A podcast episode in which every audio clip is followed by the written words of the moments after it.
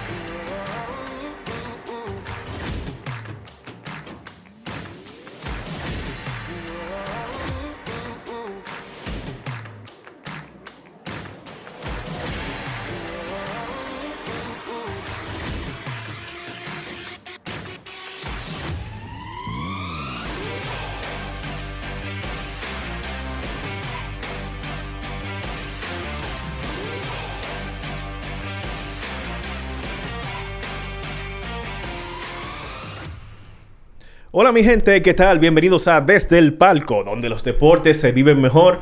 Víctor Ferrán, Víctor Pérez y Héctor Mancebo, quien les habla. Estamos aquí. Señores, Señor, un día más. ¿cómo, ¿Cómo como un día más? No, no, no. Pero en Eh, el buen no, sentido pero- de la palabra. No, no, hay que preguntarle al modelo. Ay. Ey, ey, ey. Modelo de la crónica, díganos usted, ¿qué, qué le pasa que usted está así Está como- bien, está bien. ¿Qué le pasa? Está... No, yo lo que estoy feliz es. Ah. hoy, Feliz. sí, sí, porque hoy vamos a tener un programa súper interesante.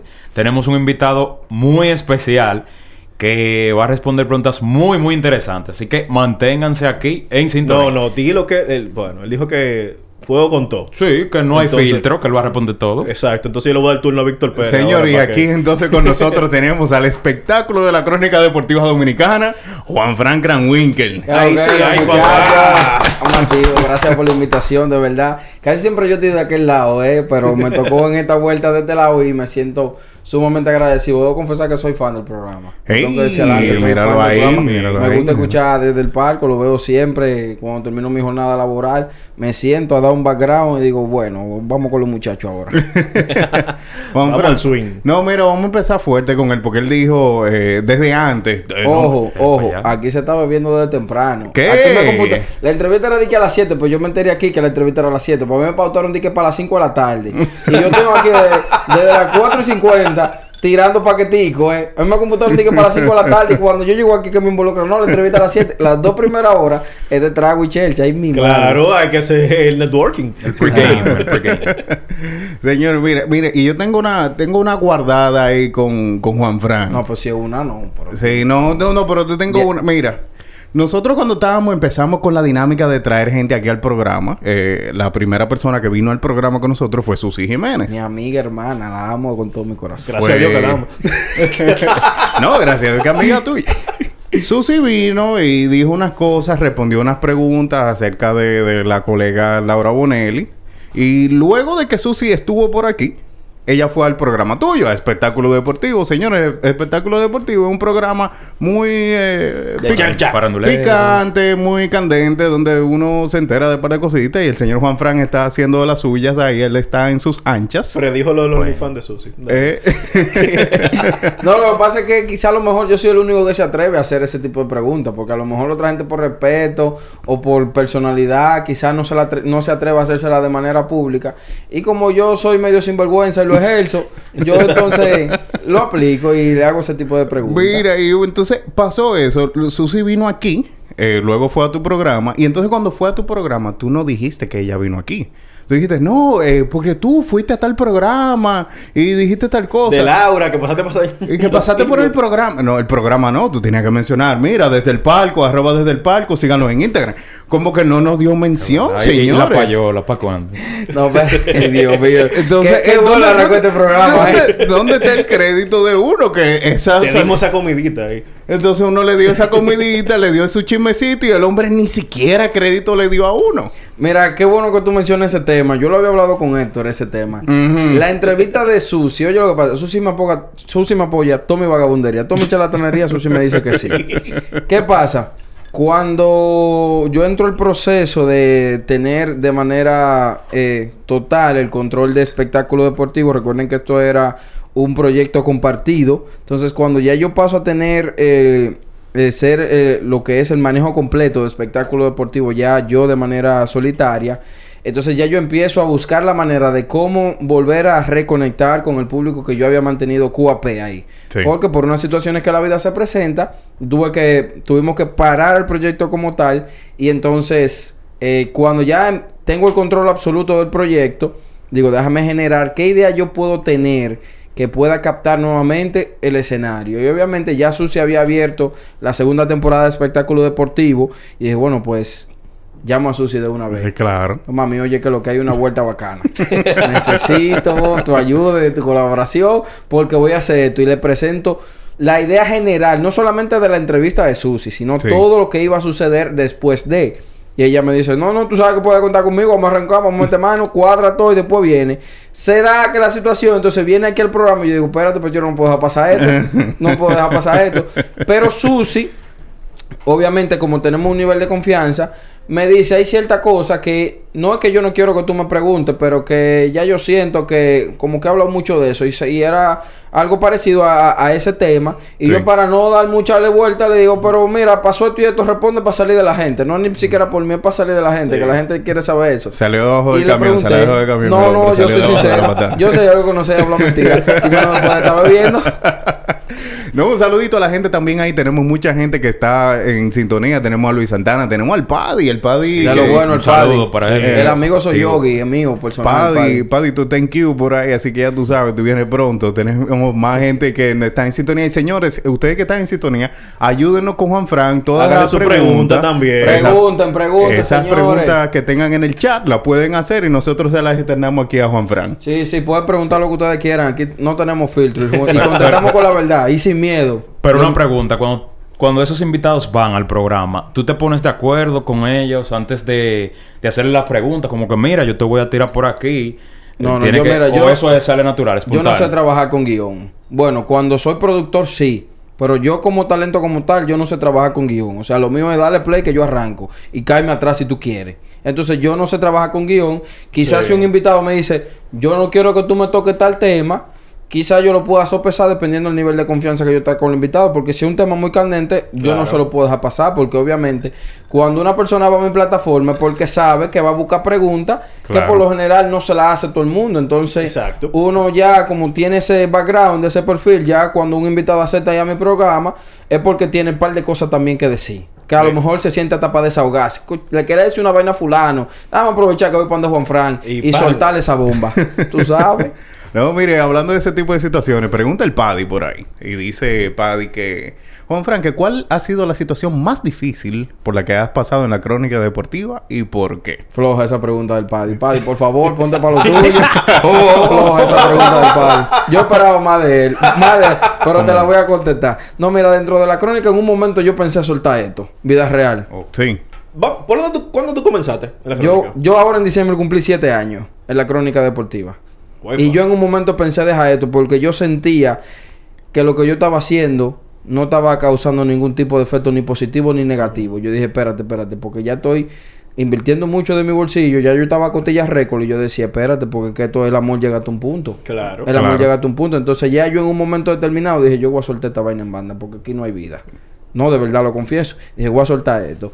Obviamente, ya yo había pasado por el proceso de que empecé a trabajar en Mister Deportes, posteriormente Pío Deportes, Manuel Acevedo me hace el acercamiento y José Antonio Mena me da la oportunidad de trabajar por primera vez en televisión. Y ya yo venía con esa confianza de ver a José Antonio como un padre que lo ve para mí. Yo le digo, a, a- yo a José Antonio Mena yo le pido la bendición, como que Giovanni No, y Krawinkel. él lo dice. Normal. Él lo dice. A José Antonio Mena yo le pido la bendición como que Giovanni Krawinkel, el país que me parió. Ahí igualito. Mi papá la bendición. Dios me, Dios me lo bendiga, mijo. Entonces ya tenemos un nivel de confianza y yo le hice a la mira, José Antonio, yo, yo voy a dejar esta vaina, yo en verdad. Yo como que ya siento que no, no voy para ningún lado en esta vaina. Entonces llega el proceso donde él me dice, pero ven, hazte un programita a la semana en radio para que te pueda como reencontrar y vaina. Y entonces a partir de ahí empecé a volver a tomar como el amor a, la ra- a la radio. Sí, y eso claro. fue como lo que me dio como un segundo aire. Y ya de aquí para adelante bobo lo que hay. Realmente, realmente. Y tú haces un formato súper innovador, en verdad. Yo te, te felicito por eso, porque en verdad no todo el mundo hace eso. Entonces, ¿qué te motiva a hacer ese trabajo distinto? Que tú, por ejemplo, mucha gente lo que hace es entrevistas normales, pero tú te has, de- tú te has ido por la parte de la polémica, digamos, de, de sacarle ese chisme. al- Polémica. a los invitados. Hacer- ¡Polémica! a- hacer algo diferente, Exacto, señores. exacto. Hacer algo diferente. Es que ¿Qué yo te motivó? Es que yo sentía que todo el mundo estaba haciendo lo mismo. Y yo decía, si yo hago eso, no es porque yo no tenga el talento para hacerlo. Porque mira, te voy a confesar. Yo arranqué en mi Deportes Radio. CDN Radio, 92.5 FM con Los Fran sábados. Camilo, los sábados. Porque mi papá es miembro fundador de ese programa junto con Fran Camilo.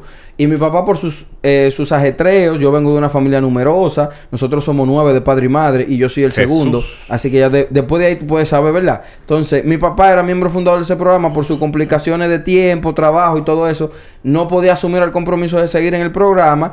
Y yo soy fanático del deporte de por sí. O sea, yo antes de ese cronito, yo era fanático de la pelota, fanático del basquetbol. Y, y yo veía todos mis juegos de fútbol y toda esa vaina. Y entonces mi papá le dijo a Fran Camilo, óyeme, el hijo mío, en la escuela siempre lo ponen a hablar, él nunca tiene vergüenza para nada, es un charlatanazo. y yo lo veo que se acuesta todos los días a las Sí. 1 y 2 de la mañana viendo vaina de deporte. Mira a ver qué tú puedes hacer. Y Fran Camilo, ya había, ya yo obviamente había ido varias veces al programa de radio con mi papá. Y Fran Camilo un día va a la empresa donde yo trabajaba y me dice, ¿tú estás ready para el sábado? El patrón, yo siempre estoy ready. No, pero ven acá. Ah, pues vete sábado. Bueno, pues yo pedí permiso en mi trabajo. Mira, yo tengo que hacer una diligencia. Fui. Al médico, al médico, al médico. No, no, le dije le dije No, lo que no, tenía no, que hacer, obviamente. No, le fue sincero. Le dije, fue mira, sincero. me van a dar una oportunidad en un medio de comunicación y este sábado yo voy a estar de 11 a 1 de la tarde en CDN Radio. Y entonces, francamente, yo fui, mira, a ver, para que tú te vayas sintiendo como en ambiente, que si yo cuánto. Y arranqué por ahí ya hasta que salió el sol. Mira, Bueno, bien. nunca me han vuelto a parar. Tu papá tiene un programa en VDFM. Sí, mi papá, Sí, lo- sí. mi papá es periodista también, Pero, pero él sí. de la, de la parte religiosa, la parte cristiana, sí. la parte católica. Él tiene su propio programa los lunes que se llama Navegando con Giovanni Krawinkel. Sí, Está en Vida FM 105.3 y yo creo que de él fue que heredé el tema de poder eh, saber comunicar, poder hacer las cosas. Claro. Porque uno tiene su tigueraja y su cosa, porque uno viene del saoco Sí. del barrio. Pero yo me pasé cuatro años dando tumbos, dándole a la gente que yo soy un buen analista deportivo, no solamente de béisbol, soy narrador, soy animador. Entonces, primero yo le empecé a dar a la gente talento. Cuando ya yo veía que el talento no era suficiente, empecé a meterle color y empecé a meterle flow. Claro, claro, así. No, tu papá yo lo recuerdo porque yo estuve un tiempo también en vida.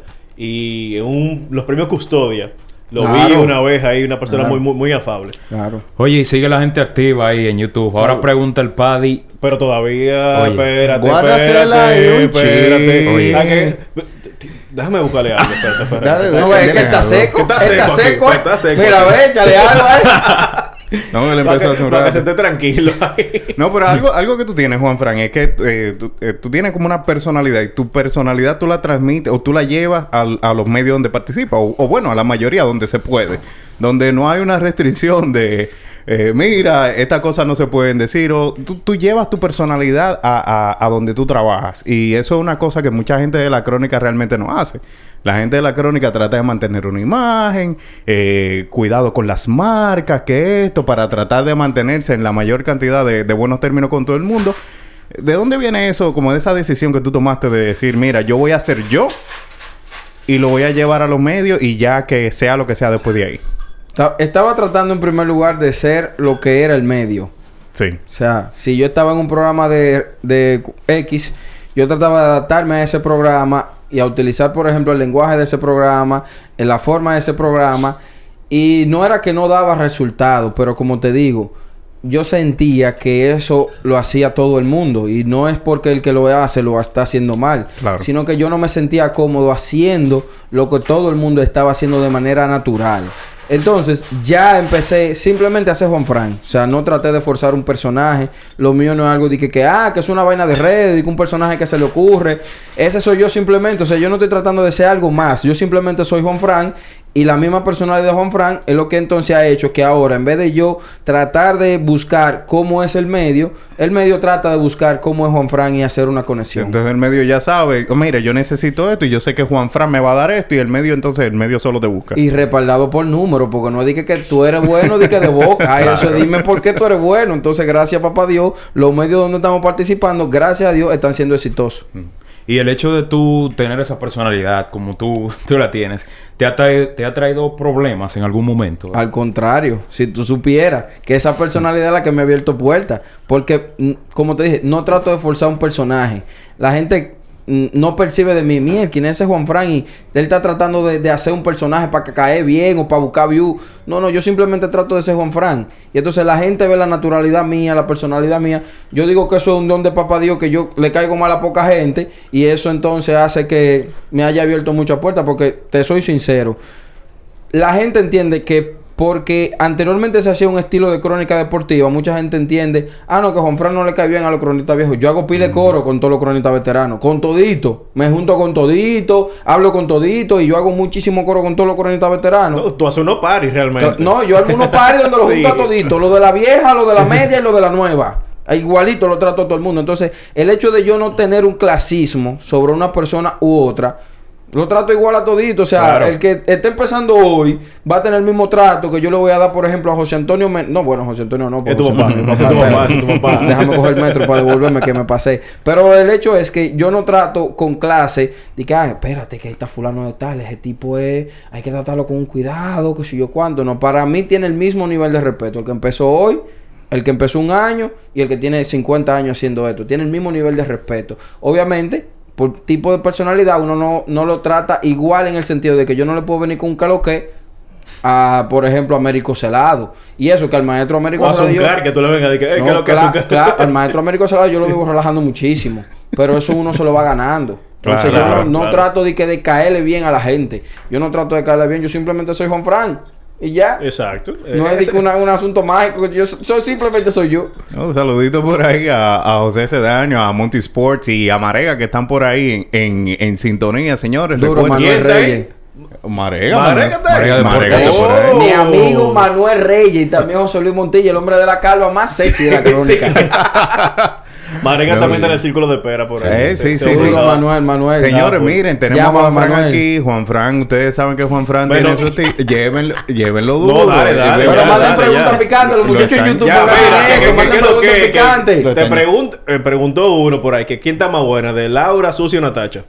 No, no, espérate, espérate. sin miedo, sin miedo. No, organiza la vaina bien. tú estabas pidiendo no, fuego. No, pero no, pero espérate, espérate. Espérate. Vamos a organizar esto bien. Vamos a organizar esto bien. Sí. Primero, primero. No podemos originar a ella tres nada más. De las- sería- ok, las mujeres de la crónica. Porque que entonces las demás se me van a sentir mal. Sí, ¿Tú me sí. entiendes? Todas están buenas, lo primero. Mm, Ahora, mareo. no, no, siendo sincero. Protocolo, siendo sincero. no, no, protocolo, protocolo no, porque yo no tengo protocolo. miedo de decirlo. Las quiero a todas. Son mías todas. Y obviamente, un respeto y un cariño especial por el hecho de que la mamá de mi hija también es cronista deportivo. Entonces, Sí. salvaguardando el respeto a la mamá de mi hija, pero las cinco que están más buenas para mí. De verdad, de verdad. Dale, dale, Las cinco están El más top buenas. five. Dale. Sin organizarlo así para que la Está gente bien, no está lo bien, son Menciona las cinco nombres ya. Póngalo usted como usted quiera. Exacto. Vuelvo y te digo, respeto para la mamá de mi hija, ¿eh? Por favor. Sí. No, mira la cámara y vi- Eh, Respeto. En Mario Garte, respeto para ti. Respeto para ti. Esa es la mamá de mi hija. Pero las cinco que están más buenas, oye, que- da- esa es la mía otra vez. Las cinco que están más buenas, organízala como usted quiera. Nicole de Peña, Natacha Ay. Peña, Mm. Michelle Liendo, Mm. Susi Jiménez y Michi Marte. Y hablamos el martes. Ay. Ey, sí. Señores. ya, pues. satisfecho. Claro. No, y si claro. me repito, y repito, las quiero a todas. Mi amiga Claro. hermana Laura Bonelli, la quiero y la adoro. No, vamos a esas preguntarle. son las cinco mías. La gente puede decir cuáles son las cinco de ella también. Claro, no, mire, y usted es seguidor eh, de la crónica femenina. Eh, ¿Usted qué, qué, cómo- eh, qué le parece ese top 5 que le dieron ahí? Totalmente de acuerdo. Yo las sigo a todas y realmente... Sí, Yo sí. hago- buena y lista, eso, buena lista. Hago mucho Eh, coro con todita. Yo en, bien. en lo- en los pares espectaculares la junto a todas, eh, casi. Sí, casi sí, todas van así para el par es. espectacular, tranquila, normal. Sí, y pero sí. esas son. Viene un par espectacular para de- despedir la Serie del Caribe. No, no, lo que pasa es que uno tiene. Estoy tratando de que ese evento sea algo eh, exclusivo en el sentido de que no puedo cansar a la gente, de que cada dos meses un par espectacular. Es verdad que a la gente le gusta la chelcha, pero ya quiero como darle entonces uno ahora y ya eso termina hasta No, claro. octubre. Ya, por ahí. exactamente. Quiero que el par espectacular, la visión mía es Ajá.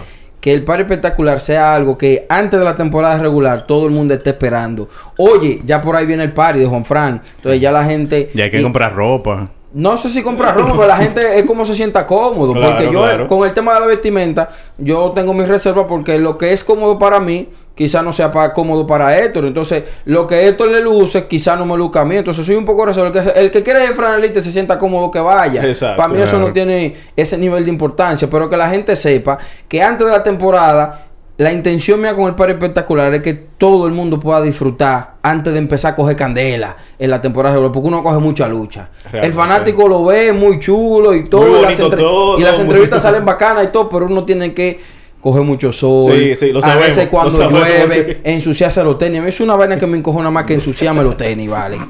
Oye, eso me, oye, me molesta. Los tenis. Óyeme, entonces, Sí. uno, gracias a Dios, hace que la cosa para el público salga bien, Sí. pero se coge mucha lucha. Entonces, todo el que trabaja o está involucrado en, el, en la Liga Invernal Dominicana sabe la lucha que se coge. Entonces, antes de coger esa lucha, vamos a disfrutar por lo menos, porque Claro. vamos a coger lucha sin disfrutar. Es mejor cogerla disfrutando. Claro, pero es después que uno cierto. disfruta, está bien, vamos a arrancar con, con- con la lucha, porque así es. Pero entonces, esa es mi intención. Que incluso en la última fueron amigos míos peloteros también, que soy muy amigo de muchos peloteros. Sí, sí. Entonces, la intención es juntar Tintiri Mundate, un ambiente sano, donde no haya ningún tipo de maldad, que la gente lo que vaya es a beber romo y a bailar. Eso es lo que yo quiero. pasarla bien. A pasarla bien, a claro, disfrutar. claro. Oh, bien ahí, bien ahí. Mira, y ah, tú haces varias cosas. Tú estás en radio, estás en, en televisión, estás en todo esto. Armando pleito con el Está príncipe. armando pleito y bochinche, chisme y todo eso. Pero una de las cosas que hace también es que está produciendo el podcast de, de, de Abriendo el Juego, que se llama Abriendo el Podcast. Tú eres el productor eh, de, de esta aventura de, de Bian y de Ricardo. Cuéntanos de, de, de ab- de Abriendo el Podcast, cómo te va con ellos, qué, qué tú haces para allá. Mira, en, en primer lugar, eh, agradecer a Bian y a Ricardo por darme la oportunidad. Nunca había producido, de Mm. verdad. Porque en mi época de espectáculo deportivo, eso lo vamos a desarrollar eh, en breve, cómo sucedió todo el, el- el esquema de espectáculo deportivo. Eh, Bian me hace el acercamiento porque eh, jugamos juntos en una liga de baloncesto. Y entonces Bian conoce de mi capacidad, de mi talento, de lo que yo puedo hacer eh, frente o a un micrófono o a una cámara en radio. Yo nunca había tenido la experiencia de productor. Pero Bian me hace el acercamiento y obviamente yo le expreso, le digo, mira, yo nunca he producido nada, pues por lo general cuando yo estaba en espectáculo deportivo ya yo encontraba todo listo. Pero Bian me hace el acercamiento. Me dice que si yo estoy dispuesto a asumir el reto, yo nunca digo que no, si me siento cómodo. Si yo sé que lo puedo hacer, yo no lo voy a barajar. Ahora, si yo siento que no lo puedo hacer, yo digo, déjame prepararme primero, pero no te digo que no, obviamente. Entonces, cuando bien me hace el acercamiento, yo le digo, yo nunca he producido, pero si tú entiendes que yo voy a hacer el trabajo que tú andas buscando, vamos a meter mano. Claro. Él me, me expone todo el proyecto y ya entonces en combinación con las ideas de él, las ideas de Ricardo, las ideas mías, empezamos a fluir y ya gracias a Dios eh, en una nueva faceta para mí, pues por lo general estoy acostumbrado o a yo estar hablando o a yo estar preguntando, pero nunca yo estar produciendo. Y es una experiencia nueva para mí que gracias a Dios ha salido bien, el podcast está siendo muy Sí, agradable, sí. estamos calando y con unas estrategias obviamente que con las con la idea fresca que yo tengo encabezarla con esas eh, las ideas de Bian y Ricardo poder hacer una buena combinación de un plan de estrategia un plan de distribución un plan de, de- de repartición de coordinación de talento de coordinación de invitados una estrategia diseñada para todo eso que gracias a Dios está saliendo muy bien No, sí, realmente el podcast está Sí, excelente. Excelente. Eh, ellos han mencionado varias veces que tú eres el productor. Entonces yo te pregunto, eh, ¿tú crees que eso ha generado envidia en tus compañeros de la crónica No, es el- que- al enterarse que tú eres el productor? No es que yo no yo no, no tengo cómo generar envidia porque yo soy fan de mis compañeros. O sea, yo no, no- ni yo voy a darle a causarle envidia a otra persona, ni me va a dar envidia el logro que otro de mi colega haga porque yo soy fan de mi colega. O sea, yo no soy un tipo eh, ah, que yo soy colega por ser colega, no, no es que yo soy fan de mi colega. O sea, yo le doy el seguimiento del trabajo, me gusta el trabajo de todos mis colegas y yo soy fan de ellos. O sea, antes de yo ser colega, yo primero era fan de esos muchachos y de lo que están subiendo ahora, también soy fan porque lo están haciendo bien. Entonces, yo no puedo generarle envidia a otro cuando el otro sabe que yo lo que soy es fanático de él. Entonces, creo que no lo genero, pero si hay alguno que lo... No hay problema, eso es su opinión. También puede sentir envidia porque la envidia tapa algo. puede sentir envidia. Eso es algo que tiene la gente. Sí, ahí, claro, eso no es... Esa no- naturaleza. Dándole- Gracias, y gracias a Dios a mí los comentarios negativos no me afectan, en honor a la verdad. Ni los comentarios positivos me enaltecen. O sea, que una gente me diga, Oye, qué duro tú eres, tú eres la verdadera pámpara. Uno le da la gracia, pero eso no es algo que a mí me sube de que. El ego. Oye, me, me siento de que, que. Claro, hay veces que uno dice, oye, en verdad yo estoy pegado. Y uno dice, oye, me estoy metiendo mano porque gracias a papá Dios, todo donde uno está, está siendo exitoso. Estoy en el Supermeridiano y en dos meses y medio, casi tres meses, somos la competencia directa de uno de los principales y tradicionales programas de televisión del mediodía de República Dominicana. Generación Deportiva a las 2 de la tarde tenemos una sola radio. Le estamos empezando a dar en las redes y haciendo lo que era radio tradicional, lo estamos tratando de convertir en una radio moderna sin perder la esencia. Estamos ahora en Domingo Latino con Domingo Bautista los domingos también, También, repartiendo cacao bacano. Entonces estamos siendo productores de, de uno de los podcasts que va en más crecimiento que es abriendo el podcast. Entonces, gracias papá Dios, en los escenarios donde uno se ha podido desenvolver, están teniendo éxito y bueno, No, pero está de bien, está bien. Está Eh, bien. No, bien, bien. Y hablando de desenvolvimiento, dice José Sedano por ahí, él pregunta. Duro, José Sedano. Chiquito con los ojos No, eh, mira, Para que recuerda el disclaimer que puso Juan Fran de cosas. Lee bien la pregunta Eh, antes de no, tú no, pero no, pero él preguntó por ahí que qué sucede entre, entre tú y tu colega Susi Jiménez, preguntando sobre Mm. la amistad que tú tienes con, con ella. Mi- no, no solamente mi amiga, es como mi hermana. Mm. O sea, la- de verdad, se lo he dicho personal, se lo he dicho en público, se lo digo en secreto. Yo amo a Susi Jiménez, la amo, porque la quiero con todo mi corazón. O sea, la veo como una, una colaboradora, una amiga grande. Pero si es la pregunta que tú quieres, ¿dónde está mi cámara? Esa es la tuya. Es- la pregunta que tú quieres, no, no, no. Yo no me comí a Susi Jiménez. Suelta Ah, ah, eso. bueno. Él le llegó, él le creía llegó. que tú venías. Suelta eso que no, no, no. Esa es mi amiga y mi hermana. Me voy mañana voy a para San Francisco por si acaso. ¡Hey! ¿Cómo? Ey, vamos allá también mañana. A trabajar primero. Ah, claro. Claro, claro, tranquilo, después, tranquilo. Después a comer. Sí. Después a disfrutar del partido con un buen trago. Claro. Y después el sol que tenga que salir por donde quiera. Ya estamos decididos después de ahí. No me esperen en el hotel. Que no me... Está bien, Ricky. No, y mira cómo él lo pone, su amistad, entre comillas. Sí, Sí, pues, yo no- como entiendo, como no, no. dudándolo, pues eso no es nada.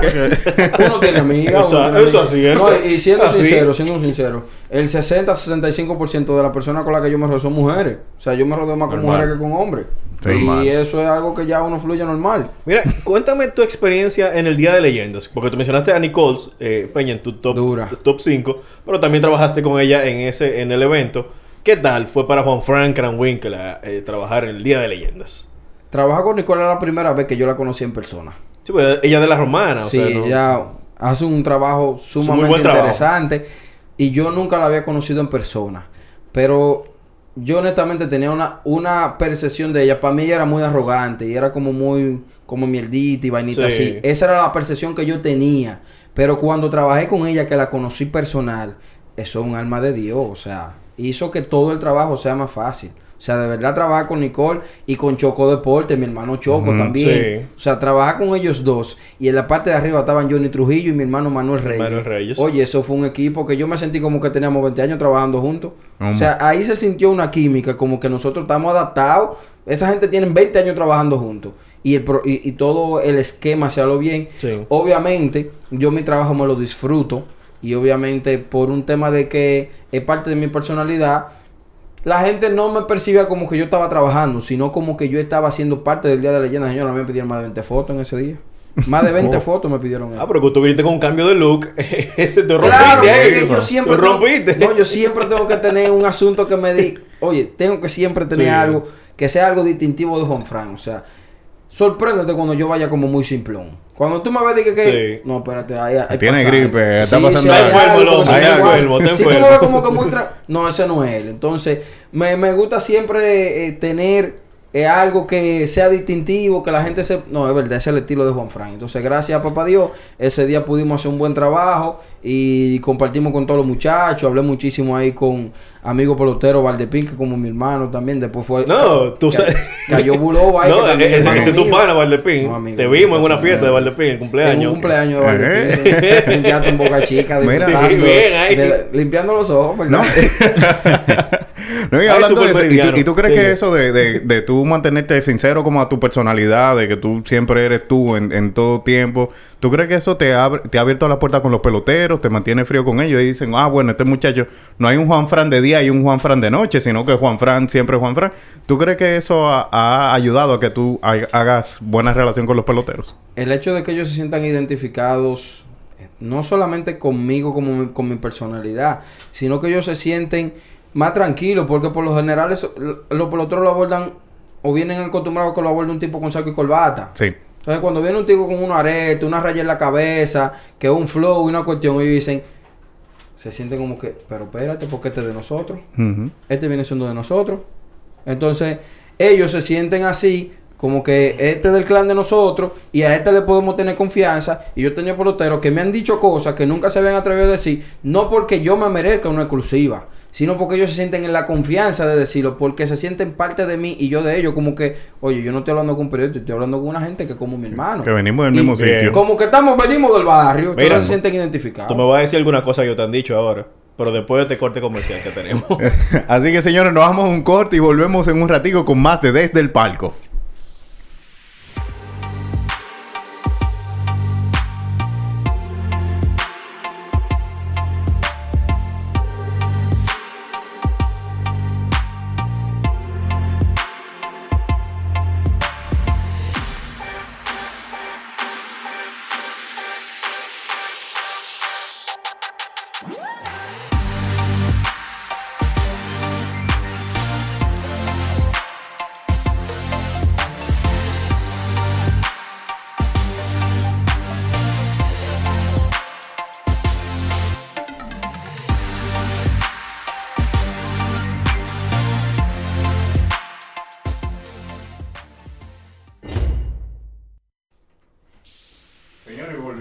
Volvimos, de la pausa.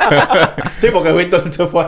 eh, no, eh, había comenzado la cosa. Be- be- bebe agua. Mira, mira, el modelo de la Pero crónica está muchacho, como... ¿y qué fue? No, Víctor, ¿Tú, está- tú- estabas bien? Mira, Suéltate. Mira, y- no, y Víctor. Ferran, que me, nos confesó que él te conoce de Pío Deporte. Sí, sí, sí, claro, sí, trabajamos mi hermano, mi hermano. sí. El modelo de la crónica. Sí, sí, ¿Tiene seguro. futuro el modelo de la crónica? Pero claro. Tiene que ponerse en eso. claro, Talento. claro, Pero claro. tiene Talento, futuro como talento. modelo o como O parte como de la- tenista.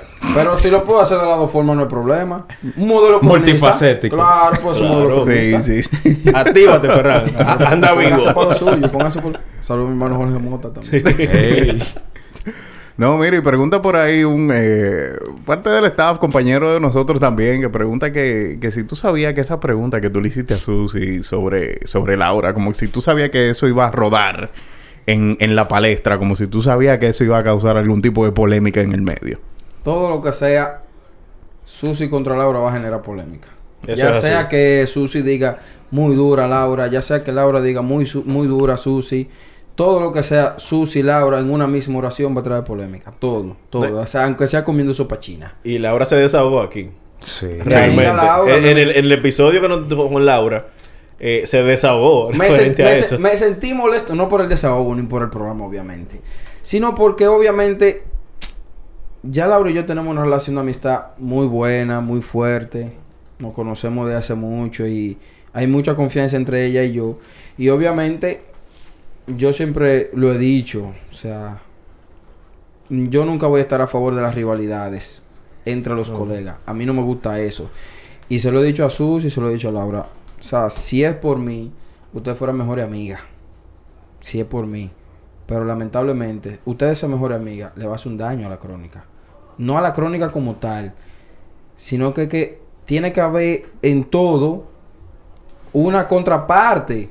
Sí, un Y balance. yo no sé un quién es la contraparte. Si la contraparte es eso, eso, es lo que- eso es usted que lo decide. ¿Quién es la contraparte? Sí, porque hacen cosas totalmente diferentes, ¿sabes? Claro. Yo no entiendo dónde viene la comparación. Pero para que esto sea fluido y para que esto sea rentable y pueda ser incluso hasta negocio, ellas tienen que ser obligatoriamente una de un lado y otro de la otra. No importa de qué lado, pero una de un lado y una de Ya, la otra. y Relámpago Hernández. Entonces, yo no voy de acuerdo con las rivalidades. Y siempre se lo he dicho. Yo quisiera tenerla a ustedes dos de frente. Hablando. Ya sea en la plataforma de- de- del palco, en la plataforma de espectáculo deportivo. Ve hasta donde a los foques si te da tu gana. Sí. Ve hasta donde los foques. Yo no, No tengo de idea, problema con no eso. idea. No, yo la doy. No, claro, porque tú sabes. que lo haga, porque yo lo que No, quiero pero es la que la gente contrata, lo la vea. contrata, la contrata. Yo lo que quiero es que la gente vea que eso no es un asunto personal como se percibe en las redes, porque mucha gente en las redes percibe como que es un asunto personal, que si Laura está, Susi no, y si Susi está, Laura tampoco. Entonces, que la gente vea que no es algo personal, que se sienten donde ella tenga que sentarse, hasta en el Parque Duarte, pero que la gente no lo perciba así. Ahora, siéndote sincero, ya yo entendí cómo funciona el negocio, por eso yo hago las cosas que dictan una, una regla imaginaria del negocio. O sea, yo hago esto con amor, pero yo primero pienso en el negocio. Si para mí no es negocio, para, para, para mí con amor tampoco lo va a ser. O sea, si no es con Claro. negocio, tampoco es con amor. Porque esto es negocio al final de la jornada. Yo tengo una hija de dos años que tengo que mantener. Claro. Que yo no voy al supermercado con amor. Entonces, yo no voy a hacer algo. Yo te entiendo, tranquilo. Yo te entiendo. yo no voy a hacer algo que se salga de lo dentro del estereotipo de lo que es eh, lo, lo bueno, vamos a decirlo Sí. así. Pero yo primero pienso en el negocio. O sea, para mí esto yo lo veo como un negocio. Exclusivamente como un negocio. Hay cosas que uno le hace por amor. Claro que sí. Pero ya la etapa de yo hacer las cosas por amor. Como que ya no, no, no, lo No es la pienso bien. prioridad. La, Sí, sí, prior- uno las lo piensa, prioridades uno lo cambiaron. Yo le doy más prioridad a lo que me genera negocio. Si obviamente tengo un tiempo libre para hacer algo que me genere, que lo pueda hacer con amor, lo voy a hacer. Pero mi principal objetivo, mi principal prioridad es lo que sea negocio para mí. Y Claro. obviamente, entonces, si yo puedo ver un esquema de negocio, obviamente puedo desarrollar que con quien me haga la propuesta Claro. también se beneficie. Porque no es que yo me quiero buscar yo solo. En parte y parte. Claro, tenemos que dividir mucho así, y mucho. es un negocio. Claro. Mira, tú que mencionaste eh, tu niño de dos años, cuéntame ese rol de padre. Es muy Te lo pregunto otro padre, porque la- las niñas son... La mamá de mi hija me decía a mí, me mandaba fotos de que mm, vain- vaina de meme que aparecen en Sí. Facebook, de que una niña, de que poniéndole pintalabio a su papá, que maquillándolo, que poniéndole mojiganga. moños, de mojiganga. Sí. tú, tú estás loco. Pero la si ella ya se respeta, no, no, no pude contenerme, no pude. Ya me No. tengo que dejar coger dos mojigangas. Me sé todos los discos de la vaca Lola. Sí. Me sé todos La los discos pintadita. la- de todito los pintaditos. Yo tengo YouTube Key descargado nada más por Alaya. Y antes de ella verlo, yo primero lo veo yo para saberme la canción. Claro. O sea, yo primero me tuve que aprender toda la canción de la granja de Zenón, de la vaca Lola, de todo eso tigres. pollito, yo, el de, pollito de amarillito. todito, yo me lo sé. Yo tengo un concierto tranquilito. Sí. Y lo grande que son con, con repeticiones de 6, 7 veces. Sí. Porque si la hija me la vieron una sola vez, pero te mete cuatro vacalolos una tras de otra. Entonces ya lamentablemente uno tiene que hacer el mismo cobra todita. Sí. Y ya en el último decirle, mi amor, vamos a cambiar la música, pues ya. No, pero otra cosa, ya. Claro, entonces, pero de verdad que si hay una razón por la cual yo veo esto como negocio, es precisamente por Alaya. O sea, por mi hija. Porque a lo mejor si no tuviera una hija, quizás mis prioridades no fueran las mismas. Pero al yo tener una hija ya cambia todo el, Claro, todo el escenario. Entonces, yo veo todo como negocio por el hecho de que yo tengo que sustentar a mi familia y yo lo que hago es para que mi hija esté bien. No, quizás no ser el mejor papá del mundo, pero yo sí voy a ser el mejor papá de Alaya, eso sí. Y la hija mía siempre va a tenerme ahí. Mm, eso claro. siempre funciona. Ay, bien ahí, bien. No, señores, la- las ey. niñas derriten. Claro. verdad. Que por cierto, nosotros te vimos allá en el estadio. A un partido que fuimos y tú la llevaste. Sí, yo llevo a mi hija. Claro, motivado casi siempre por su mamá.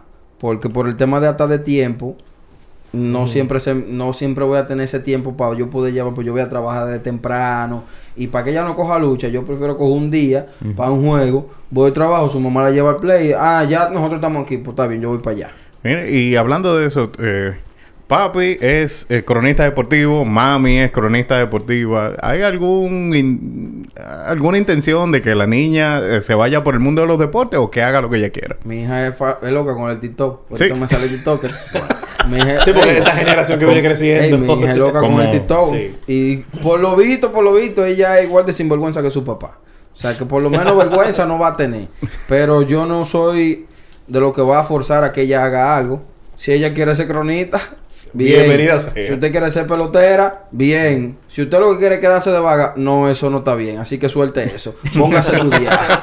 Vaga no, eso sí le voy a decir que Sí, no. póngase Pero por después de lo ahí todo lo que ella entienda que pueda hacer producción y bien para ella, que me va a tener de su lado siempre. Perfecto. Y, y hablando de eso, y ahorita que mencionaba el amor, uno eh, que trabaja como los deportes, uno como que siente como un amor por los deportes. Y, uno, y hay deportes que uno sigue mucho, o que uno le tiene como cierto cariño en deporte. Menciona la pelota, eh, mencionas el baloncesto también, que juega baloncesto también en una liga, y, parece que Bian y Ricardo no pueden defenderte. Eh, Se le complica, para no hablarte mentiras, se le complica. O yo te digo, dame la pelota, ¿Cuáles, yo cuáles son, resolver. ¿Cuáles son esos deportes tuyos que tú dices, ok, esto yo, yo lo veo tranquilo y yo lo veo todo el tiempo? A mí, yo puedo amanecer viendo tal deporte o tales deportes. ¿Cuáles son esos deportes para Yo ti? trato de ver diario, al mismo tiempo, un juego de pelota y uno de basquetbol. O sea, ¿Al trato mismo de tiempo? Sí. Una en un celular, Ok. el de basquetbol, y en la tabla el de pelota. Trato de verlo los dos ahí. Sí. Para mantenerme siempre activo. No, el multitasking es real. Claro. Veo mi juego de fútbol por mi abuelo. Mi abuelo es fanático enfermo del fútbol, de Brasil, del Barcelona. Y veo los juegos de fútbol. No soy tan experto en materia de fútbol. Ok. Pero le doy seguimiento por lo menos a lo básico de todos los deportes. No solamente de... Pero mi fuerte, mi fuerte son baloncesto y béisbol. Pero le doy seguimiento por lo menos en el aspecto básico de todos los deportes que NFL, me gusta Tom Brady, me gusta también lo que hace Pat Mahomes. O sea, Sí, yo trato de dar seguimiento a lo básico de todos los deportes, no importa cuál sea. Porque me gusta el deporte como tal. Pero con el que yo me siento más fuerte, que yo me puedo sentar con quien sea, vamos a analizar y a debatir lo que tú quieras. O de basquetbol o de pelota. Y obviamente, en el aspecto de béisbol, yo soy fanático de los Yankees de manera abierta. Yo soy yanquita hasta la muerte. Y en el baloncesto yo no sigo un equipo, sino sigo un jugador. LeBron James. No, hermano, yo respétame, respétame por Dios. Yo ¿Por qué? soy, ¿Por qué? yo soy fanático de Carmelo Anthony. Hasta Oh. que- Oh, Sor- wow. sorprendente eso. Hubo una pregunta, así que ¿cuál tú prefieres? ¿De Romeo o Carmelo? Me la pusiste Manuel difícil. Deporte te pregunto eso. Oye, ¿Tú eres fan de Romeo? Me la ¿Te pusiste gusta Romeo? difícil. Me la pusiste difícil. Yo, el único tatuaje de una persona que no es un familiar mío que yo tengo es de Carmelo Anthony. Wow. ¿Qué? Es de Carmelo Anthony. Tengo un tatuado en uno de mis costados el nombre de Carmelo Anthony. Pero yo Habla- creo que en la otra costilla me voy a poner de Romeo también. Fuiste al concierto. No, pero venga acá, hermano. No, pero... ¿Qué, qué pregunta? Pero, Michael, Por lo menos trabajo, tú trabajas saliste premiado en el concierto. No, Creo que yo- todo el mundo salió, mucha gente salieron con la gripe mala esa. No, la gripe sí, pero yo pensé que me había dado COVID en un momento determinado. Pero me hice la prueba en, en diciembre, yo me hice como tres pruebas. Y gracias, papá Dios, estamos negativos. Qué bueno, qué Pero bueno. habla, Sí, háblame no. un poquito de eso porque me, me, me interesa No la, parte, la, parte de, ¿eh? la parte de Carmelo Anthony. Me interesa un poco porque normalmente todo el mundo eh, se va por el mismo lado. Que LeBron, que Jordan, que Curry. Precisamente eh, por eso soy que- fanático de Carmelo. Porque mi primer juego de baloncesto con conciencia, así que yo te Sí. puedo decir, me senté, fue un juego de Cleveland contra Denver. Y yo veía que todo el mundo estaba yéndose con, con LeBron. Pero yo estoy viendo del otro lado a Carmelo metiendo mano. Acabando con el mundo. Yo decía, espérate, espérate, espérate. LeBron es duro. Sí. Pero que me están poniendo como que LeBron está solo aquí y este hombre está Sí. cayéndole atrás a LeBron. Tú metes dos, yo meto dos. Y en esos tiempos de Denver, entonces Carmelo era atlético todavía. Carmelo, Claro, Carmelo y- estaba y don- donkeaba donkeando y haciendo de todo. Entonces, yo me sentí más identificado por el hecho que yo veía que como que todo el mundo se estaba yendo con LeBron. Y yo decía, pero espérate, ¿por qué todo el mundo se va con el moreno? Déjame el de la trenza. Yo, está bien, quédense ustedes con LeBron. Claro, yo sí. me voy con el de la trenza. Ese fue ese juego que lo vi con conciencia. A partir de ahí empecé a darle seguimiento a Carmelo. Empecé a darle seguimiento a- hasta que me enamoré del juego de Carmelo y ya, no hay quien me hable mal de ese Y señor. al sol de hoy, ¿tú, tú- tú has peleado con alguien? ¿Cuál ha sido el debate más, más calorado que tú has tenido alrededor de Carmelo Anthony? No, porque yo lo que pasa con el Carmelo Anthony es que la ventaja que tenemos los fanáticos de Carmelo Anthony es que no tenemos que debatir. ¿Por qué tú vas a debatir de Carmelo Anthony? Exacto. Deja a esa gente que se maten con LeBron y Se Jordan maten y Kobe ellos. y ellos. Los fanáticos nosotros de Carmelo ni están esperando que nosotros hagamos algo, ni te va a sorprender ni te va a decepcionar. Tranquilo ahí, sin problema con nadie, chill. Ley de vida, chill. Fájense ustedes si ustedes Claro, quieren. exacto. Que ustedes, una parte va a quedar contento y otra parte va a terminar Sí. peleando. Pero en mi caso, tranquilo, un No, trago tú- de ron. tú de de mal, no Tú- no, vas bien porque yo soy fan de Russell Westbrook. Ese No. señor sí va mal. Ese ¿Cómo yo voy, yo, va mal? yo voy No, bien. revísate. Revísate. Oye, aquí vino Correa. y habló mal de Wolf. Vino Jorge Mota, habló mal de Wolf. Revísate. Haber El venido todo pobre el mundo Víctor estaba que a- no a encontraba entregarme- ponerse ya. A matarme a Russell Westbrook y yo aquí mordiéndome. No, pues revísate, hermano.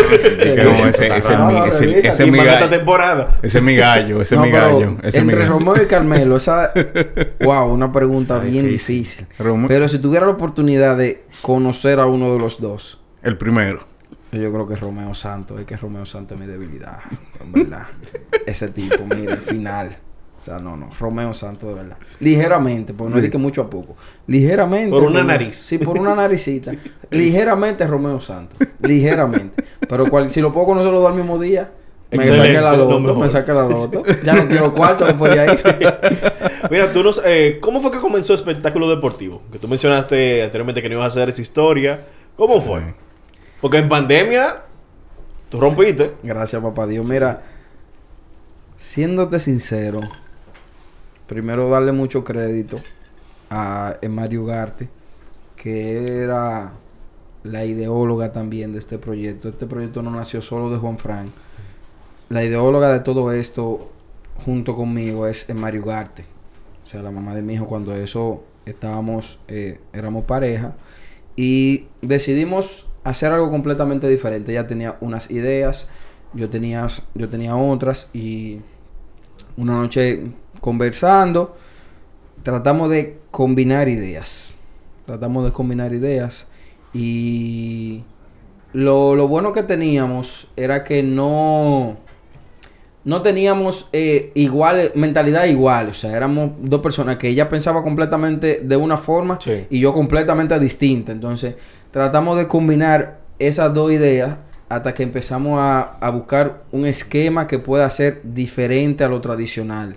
O sea, empezó una idea que pudiese ser, vamos a decirlo así, una especie como de antesala. O sea, como ni ella ni yo trabajamos para la antesala de ninguno de los equipos, tratamos como de diseñar una especie de antesala propia de nosotros, sin que se vea como que lo que hace todo el mundo. Entonces empiezan a salir las ideas. Ahí llegan varios nombres, incluyendo del compañero Stanley Camilo, que empezó también eh, siendo parte del proyecto de espectáculo deportivo. También se, se agregó un venezolano que es muy duro a nivel de fotografía y cámara, que se llama Alejandro Santoyo. Y entre nosotros cuatro, ya con las ideas que teníamos Mar y yo, empezamos a darle forma al proyecto. Empezamos nuestra primera entrevista, la hizo Ekmari y la hizo con G. Urshela cuando vino con su participación con los Tigres del. Licey.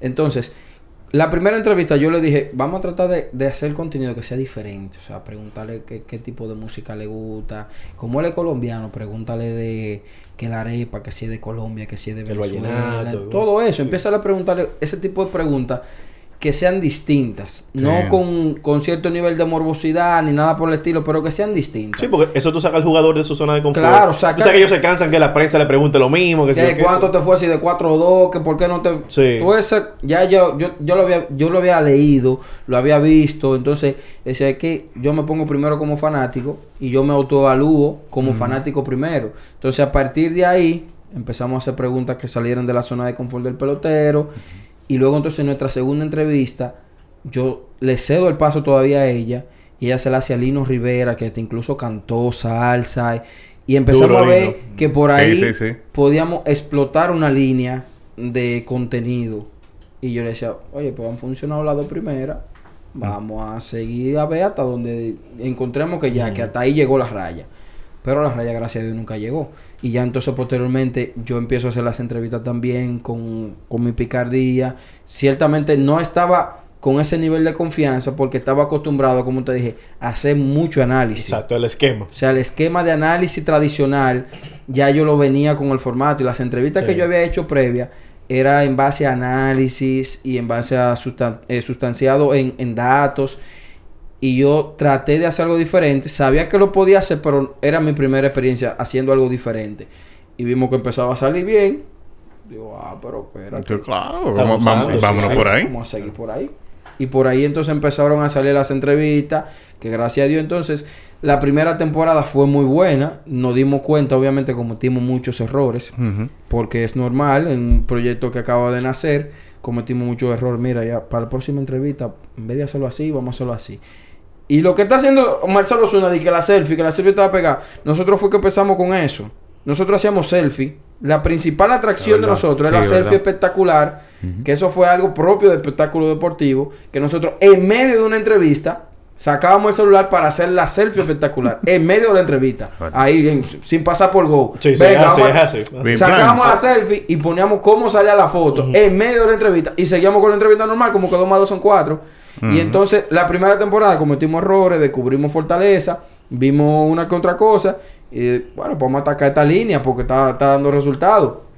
Ya posteriormente, en la segunda temporada, ella y yo nos sentamos a hablar. Mira, eh, no porque ella no tenga la capacidad ni el talento, pero yo le decía, trata de ser un poquito más picante, porque ella viene muy profesional, ya viene de trabajar muchos años en Venezuela, Venezuela, sí. y ella venía con un esquema que los venezolanos son muy profesionales.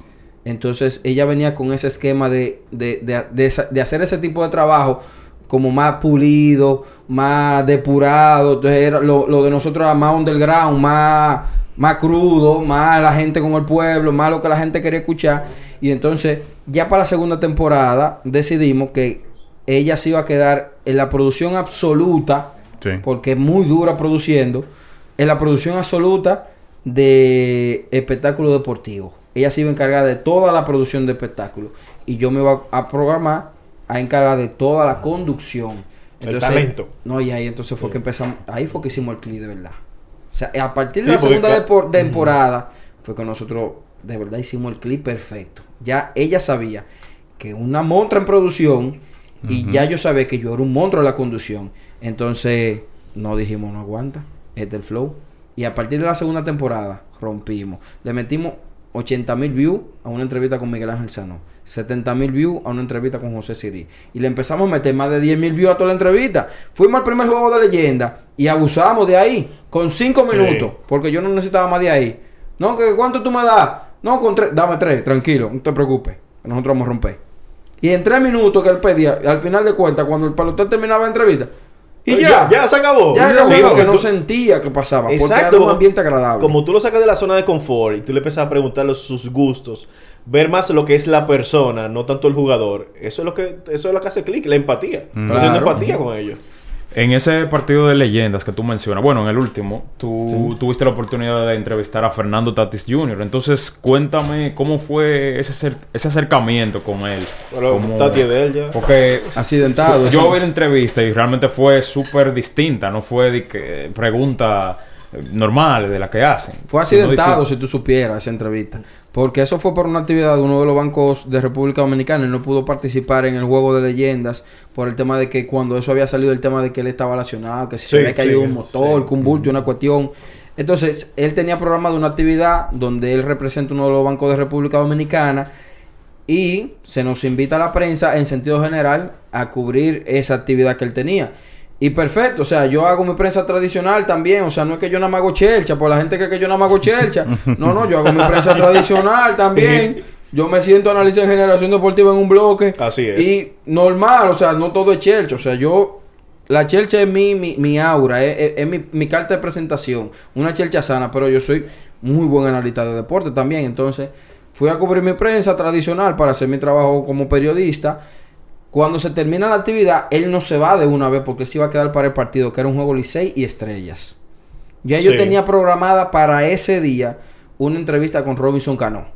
Entonces, como cubrí la prensa, fui a cubrir el evento, ya cuando se termina todo, yo lo veo porque ya habíamos tenido cierto acercamiento. Nosotros, yo gocé muchísimo en la fiesta del campeonato de las estrellas orientales. ¿Cuántos romos, Dios mío? Yo no me acuerdo. Señores, pero ¿cuántos romos se bebió ese Se día? bebió mucho ahí. Ay, Virgen de Alta Gracia. Romo. Pero te voy a explicar eso ahora. Oye, como ya habíamos, ya no habíamos visto algunas veces, Sí. cuando él me ve, o sea, yo lo saludo de lejos, por su respeto, una super Claro, de Grande claro. Liga. Y cuando él me ve, lo saludo de lejos, él me hace como la seña, él estaba hablando con Héctor Gómez, que no me deja mentir. Él me hace la seña como que echa para acá, para saludarnos normal. O sea, yo lo saludo, hey, Bebo, ¿cómo estás? ¿Cómo está la salud? Dime, cuéntame qué sé yo cuánto. Y duramos como algunos 8 o 9 minutos hablando. Sin cámara ni nada. Yo no Sí. estoy programado para entrevistar nada. Yo no ando con... Que incluso, incluso, quien me graba a mí es Choco Deporte. Porque yo no voy preparado y que con cámara. Yo dejo todo eso en el carro. Porque yo lo que voy a hacer es mi prensa tradicional. Yo no en mente de entrevistar gente. Entonces, cuando yo termino de hablar como con 8 o 9 minutos con él, yo entonces le hago el acercamiento. Como veo que ya estamos en confianza otra vez, le digo, Bebo, dame aunque sea dos minutos. Para subir a YouTube una cosita. Tú sabes que al Sí. final de cuentas Claro. hay que darle a la gente contenido. No, no, tranquilo. Tú sabes que si es para ti no hay problema. Que si yo cuánto. Y más que tú lo tuyo es chelcha. Entonces yo le digo, dame par porque no estoy preparado. Veo que el Choco está cuadrando unas cuestiones. Choco, mire, necesito un favor suyo. Venga, yo préstame su micrófono, préstame su cámara y mándeme eso de una vez que lo voy a tirar hoy. Ah, no, no está bien, no hay problema, tú me avisas. Digo, no, no, pues estamos ready, venga de una vez. Entonces le digo al bebo, para que salga el asunto de la gente que te trajen para acá, ellos no me están dando un peso, pero fue que hicieron la diligencia, hay que darle su Claro, mérito. claro. Entonces usamos el banner de la institución y Sí. choco, prenda y después arranque.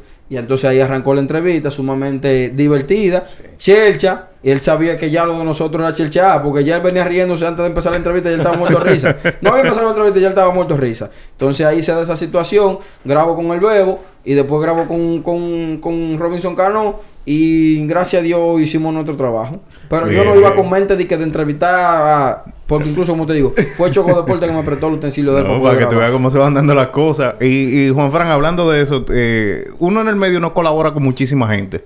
Uno habla con muchísima gente, uno está en buenos términos con muchos cronistas, muchos colegas también.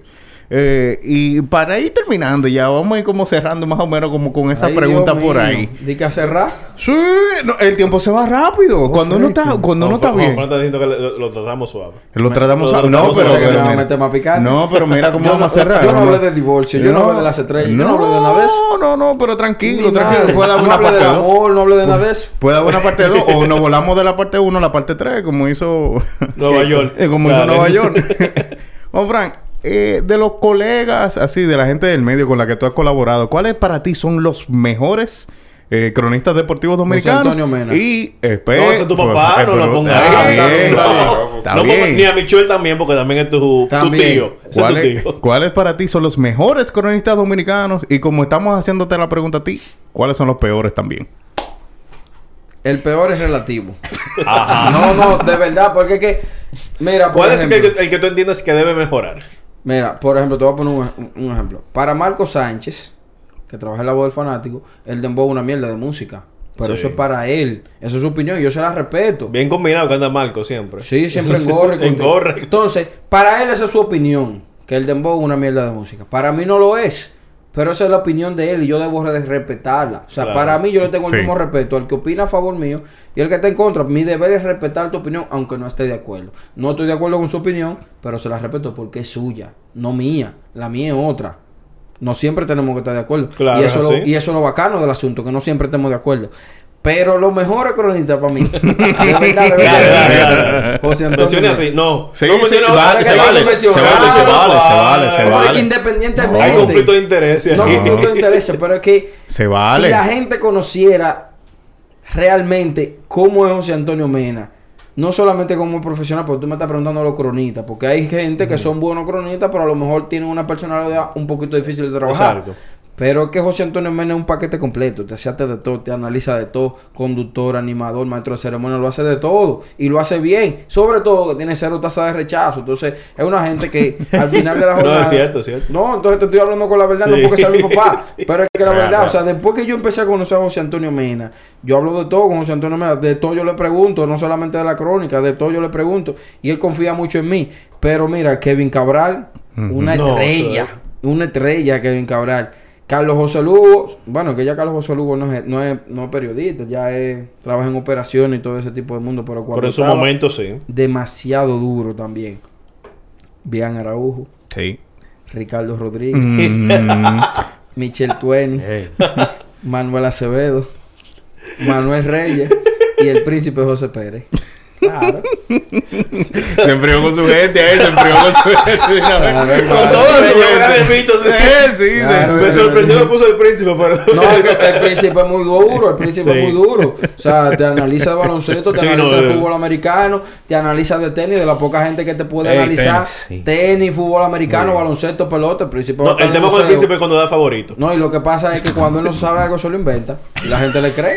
Imagínate, que tener un don para eso. ¿Le, le vas a dar clase de baile al príncipe? Sí, pues está flojo. Le falta aceite. le falta mucho aceite al príncipe. Hay que, hay que menearlo bien. porque- Tren uno, Aceite tren de culebra. No, hay Sí. que echarle mucho aceite. Se acabó la taco. Tú sabes que hay que remeniarla Sí. bien. Pero sí, gracias papá Dios. Eh, trabajo muy bien con toda esa gente. Así que la química que yo hago con ellos y con José No, Antonio no, Mena sobre todo. Pero otro, Manuel Acevedo es mi hermano. O sea, es mi cómplice en todo. O sea, Manuel Acevedo y yo... Es como una extensión de José Antonio Mena, Juan Manuel Acevedo. O sea, mi cómplice en todo. Yo hablo de todo con, José- con Manuel y me da muchos consejos. Y lo que yo no puedo... Manuel, necesito resolver tal vaina. Mira a ver qué hacemos. Necesito Sí. esto. Tranquilo, déjame ver qué hago. Y lo que él no puede hacer es porque ya realmente no puede. Pero yo, Manuel Acevedo, uno a también, como sea. Mi hermano también. Bien, bien. Bueno. Y, ey, Paddy, que ahorita me dice... que- Ay, Ay, ay, ay, ay, ay, Te Casi se iba a te quedar. quiero, te quiero el Paddy, te quiero el Paddy. Caliéntate con el padre. Pero no... El oso yogi, como le dijo. Sí, mi, mi amigo, el oso yo, yo lo digo, "Te- muy gordo, tiene que rebajar. Mira, a ver, ponte Oh, en eso, está muy gordo. Ponte en eso. Y eso esa vaina de que esa gordura, eso no está, estamos en el 2022. Pues, suerte a Dios te conseguiste una novia, porque imagínate tú. Hay que decir Pero tú estás gozando mucho. Sí, ¿no? El modelo de la Yo, crónica yo está... pens- yo pensé que Víctor me iba a tirar un par de fogazos bacanos. No, no, ¿Y qué es lo que le tranquilo, pasó a tranquilo. Víctor? Tranquilo, yo no entiendo. ¿Y qué que pasó, Víctor? Aquí hay muchos temas que Ey, nos ey, tocaron. Yo voy a tener que venir invitado a terror aquí a hablar de verdad. Porque ustedes como que me trataron suave. Por si no, yo voy a hacer entrevista yo, miren a ver. No, pónganse claro. Y yo, me- yo después de estar bebiendo que yo. Oye, ah, oye, si yo digo de todo quien sea, ya, porque Ah. no tengo ni idea. Hablando de eso, tú mencionaste algo sobre tu divorcio, pero tú tienes pareja actualmente. No, señor, hermano. No, no le ese gancho. Mi prioridad es Alaya Valentina, Alaya Valentina. No tengo pareja.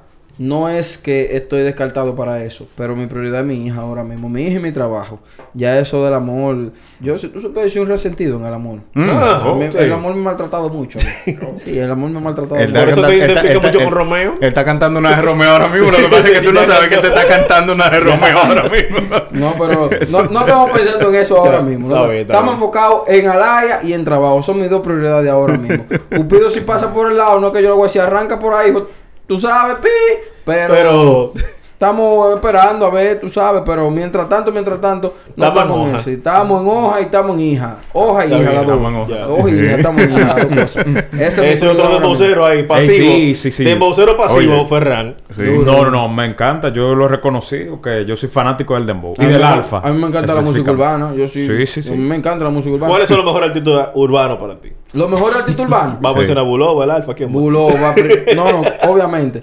Alfa, Bulova Ajá. y Chimbala. Alfa, Bulova y Chimbala. Para mí, para mí los tres mejores. Bien. Pero yo soy fanático de lápiz consciente. Ay, toma. Buena Clásico, entrevista clásico, de- Lápiz clásico, con- con clásico. Brea. Con Brea, Sí, yo me tiré la Muy única bueno. entrevista que yo me tiro de dos horas la de lápiz. Si no, no. Sí, tuvieron no que hacer dos partes. Tuvieron que Sí. dividirlo. Entonces, una hora cada O sea, yo soy, a mí me encanta la música urbana, me encanta el merengue, bailo merengue como cosa loca, bailo salsa como cosa loca, obviamente bachatero de nacimiento y de- me gusta la música urbana, o sea, yo lo sigo, yo sigo de todo, yo sigo de todo, porque no, siempre incluso, la música me ayuda a siempre mantenerme actualizado con los códigos, porque Exacto. ya, Sí, así. ya uno, por ejemplo, uno tiene que hablar a, a los muchachos como ellos saben escuchar, o sea, porque tú no le puedes venir a decir, por ejemplo, yo no estoy en contra de la sabermetría, la uso mucho en ocasiones, pero yo no le puedo decir a una gente, mira, el guardia fulano de tal es tanto, porque tanto por tanto esto, gente que ni, han- ni se han desayunado. Gente que ni han comido, que no saben matemáticas, no saben sumar 3 más 2 más 5. Se complica la mente. Entonces, lamentablemente uno tiene que dirigirse al público como ellos saben escucharlo, porque no es nada más tener la idea, sabe cómo decírsela. Entonces yo le digo a la gente el asunto como va, el que tiene la pámpara prendida, maestrao. Y ya, después de ahí póngale pausa. Siga con la lista. Así que Mira, uno tiene que hay- hablar. hay una pregunta, yo creo que tú la leas, de Déjame Joan ver. Oliva. Léela tú, Oliva. léela tú, y tú asumes si tú la vas a responder. Ah, eh, ¿Dónde está? ¿Dónde está? Joan Bolívar. Que haga el cuento del pájaro. ¡Ey! ¡Qué Todo el mundo sabe que fuera de la crónica yo tengo una empresa de transporte privado. Sí. Entonces, en uno de, de- de esos servicios eh, hago... Señores, diablo, me van a meter en- Ah, tú querías preguntar. Pero, ey, no tengo... No, esto es decisión escúchame, tuya. Tiempo, tiempo, tiempo. No, yo no voy a decir eso, no nada. No estoy en contra de la comunidad LGBT ni nada por eso. Eh, señores. Nada apoyo- ey, personal. no, no. Nada personal. Apoyo a la comunidad, apoyo a la mujer, apoyo a los tigres, apoyo a Titi Mundati. Al final de cuentas, todos somos seres humanos. No hay nada en contra de nadie. No hay que que yo soy homofóbico, no, yo soy heterosexual 100%. Pero también hay que darle su, su apoyo, su seguimiento, porque al final de la jornada apoyan también y dan like y comentan y se suscriben al canal de YouTube también la, la comunidad LGBT. Oye, Cerrando paréntesis, ya. Oye a ti. Dentro de esos servicios, después que termina una ruta de trabajo bacana, saca una gente un billete bacano, una moña redonda. Cuente ahí. Yo, tranquilo ahí, fiera. No pasa nada, tranquilo, que yo me gano lo mío. A mí no me gusta que me den la vaina. Yo soy una gente que yo lo que sé es trabajar. Di que toma que eso es dado. Aguanta. No. Pónmelo a ganarme. Ponme a lavarte el carro. Que a mí no me da vergüenza lavarte el carro. Pero déjame ganármelo. Dado no quiero nada. Porque yo, yo lo sudo para eso. Pero que agarra ahí, que tranquilo, fiera, que no, está bien, ya con lo que, con lo que ya usted y yo hablamos, está bien, no me dé más de ahí, tranquilo. El tipo prende las luces, clan, clan, y de- le quita la gomita a la vaina y empieza a contar. Ya, ya, ya, ya, ya, ya, ya, ya. 50 papeletas de amigo. Se me aguan los ojos. A cualquiera. Espérate, son 50, aguante, espérate. Lo escucho. ¿Qué es lo que tú me quieres decir? Aquí hay 50 para que breguemos con el asunto aquel. Me dice él. Yo tengo los 50 en la mano y yo digo, ay bobo aquí. En este momento, Juan Fran sintió lo que era el verdadero terror. Ay bobo aquí. Pues lo tengo en la mano. Digo, y este tigre lo que está loco por salir de 50. Aguanta ahí, espérate. Yo me estaciono. Estaciono. ¡Qué barbaridad! Y le digo, pana, espérate, espérate. No vamos a descartar esta idea. Vamos a buscar otras opciones primero. Y llamo un pana mío por FaceTime. Mira, Bro, te quiere ganar 50. ¿Cómo así?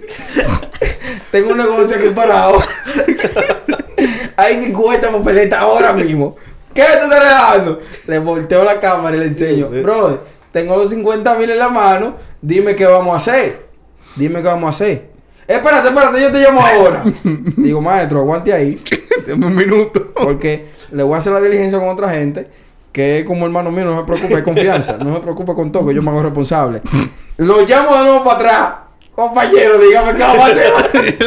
Estoy impresionado. ¿Qué vamos a hacer con los cuartos? Aquí hay 45 ya. Digo hay 45 ya. Para yo buscarme 5. Claro, Ah, claro, la gestión. la gestión. la gestión, la gestión. Ando a montar, yo estoy en la Pedro Livio, uno de los hoteles de la Pedro Livio. En la entrada de la Pedro Livio. ¿Qué vamos a hacer, compañero? Y casi entrando a las 8. ¿Qué vamos a hacer? Espérate, yo voy a arrancar para allá ahora. Y él parece que del camino, él iba como maquinando bien la vaina y la idea. Y al final me dijo, papá, me devolví para mi casa. y le dije al monstruo, dame tu número. a ver si mañana yo lo computo. y lo animo. Pero no tuve que devolver 50 mil porque el tipo no lo quiso ganar. Y yo, aunque mi abuelo ojos, digo, espérate, porque yo no estoy pasando hambre tampoco. Yo Eh, tengo claro. la despensa llena en mi casa, la hija mía está bien, tiene todos sus medicamentos y su cuadro de vacuna bacano. Y el perrito caga normal, tranquilo. No tengo esa necesidad. Pero por si acaso dame tu número a ver si el chamaquito se arrepiente, porque uno nunca sabe. Y lo terminé llevando para su casa, pero es una vaina belicosa, eh, con 50 en la mano, mi hermano. Ahí vos. Al final de la jornada. No, no. Ah, no, al final de la jornada. Señores. Ay, Dios mío, señores, y con eso, con eso concluimos la jornada del día de hoy. Agradecemos a Juan Frank Cranwinkel que estuvimos aquí con para acá, porque este Ramón me puso como sabroso. Sí, sí, no. Pero no me, no me digan que a las 5 de nuevo, por favor. y, Te vamos a ir a las 4 para y la entonces, ya ustedes saben, aquí entonces en la descripción le vamos a dejar todos los contactos, todas las eh, redes de todo el mundo que participó aquí el día de hoy. Le vamos a dejar espectáculo deportivo por Claro, ahí. claro. Las redes de Juan Frank, que él la tiene eh, homogénea en todos los lados. De, de decirla rápido, arroba Juanfran24 en todos los lados. Nos pueden dar seguimiento. Super Meridiano Canal 33. Generación Deportiva CDN Radio 92.5 FM de 2 a 3. Domingo Latino 92.1 los domingos a la 1 de la tarde. Abriendo el podcast a través de YouTube y Spotify. Y espectáculo deportivo en YouTube también. No le preguntaste al supermeridiano. No, y el hombre- y el hombre no- la- la- va difícil ahí. No, y el hombre no, todas. no, No, no por de- eso que lo digo, va difícil. Porque no, de- no que- dejó el LinkedIn ahí de casualidad. Entonces todo eso va a estar disponible ahí. La única cuenta que yo tengo que verificar es la de Tinder para que tú tengas una idea. ¡Swing en blanco! Todo eso va a estar disponible ahí en la descripción. Recuerden suscribirse al canal de Guerra Films. Eh, síganos en las redes, arroba desde el palco. Señores, espero que esto ha sido- haya sido de provecho para ustedes. Nosotros todos los jueves estamos aquí en vivo para ustedes. Y el jueves que viene tenemos más contenido alrededor del mundo, mundo deportivo para todos ustedes aquí en sintonía. Así que, gente, muchísimas gracias por estar aquí con nosotros. Gracias por los comentarios, a toda la gente que estuvo activa. Y nos vemos el jueves que viene. Compartan el contenido. Pórtense bien, chicos. Bye, Bye.